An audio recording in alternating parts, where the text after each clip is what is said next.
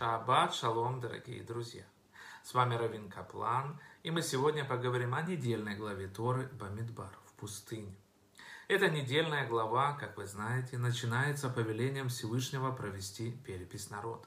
За первые 13 месяцев после выхода из Египта такая перепись, дорогие друзья, производилась трижды. Чем духовный смысл этого приказа Всевышнего? Почему за такой короткий период времени перепись населения проводилась трижды? В чем состоит разница между ними? На эти и на другие вопросы мы попробуем сегодня э, ответить. Начнем мы с вами с того, что цели переписи вполне очевидны, если вспомнить, что согласно первоначальному плану Всевышнему, пребывание нашего народа в пустыне должно было быть весьма кратковременным.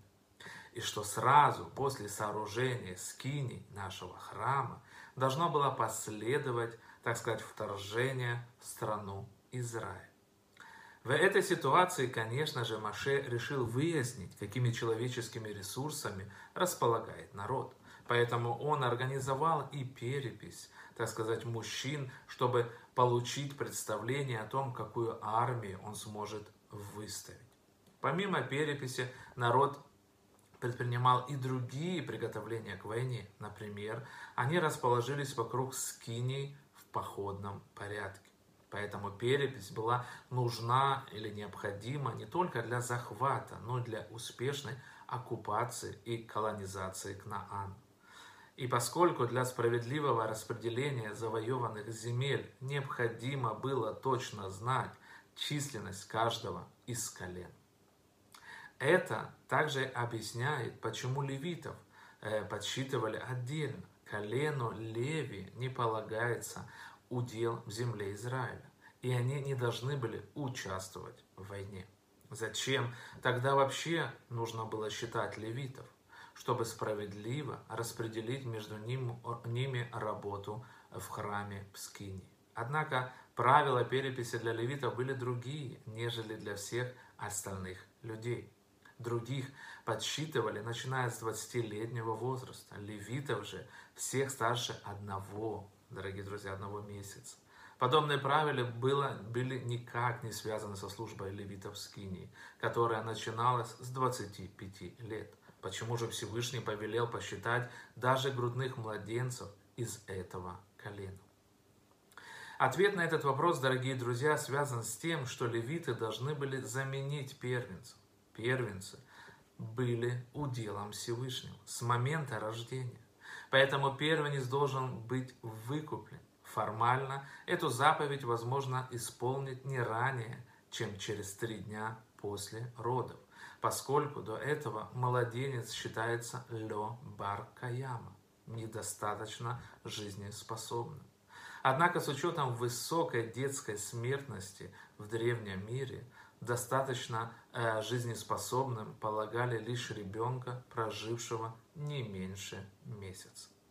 Из всего вышесказанного следует, что когда люди подвергаются пересчету, они связаны отношениями равенства величайший человек и самый ничтожный, так сказать. Каждого считают один раз, не больше и не меньше. А мы знаем, что перепись была знаком любви Бога. Она была направлена на то, чем э, весь народ обладал в равной мере. Не на интеллект, не на моральные установки и не на сущность каждого, а на еврейскую душу. То есть на то, что нам обычно не видно. А значит, цель переписи – это возвысить душу каждого человека, сделать так, чтобы каждый о ней знал. Теперь мы понимаем, что целью исчисления было раскрыть сущность души каждого человека. И свойство истинной бескорыстной отдачи, энергия высшей любви, она растекается, как вода, наполняя собой все. Это основное свойство мироздания, основа нашей жизни. Но чтобы проявиться в себе это свойство и управлять им, необходимо, так сказать, эгоизм позитивный. Духовный мир, мир силы и Тора рассказывает нам о соотношении этих сил внутри единой системы, называемой душа.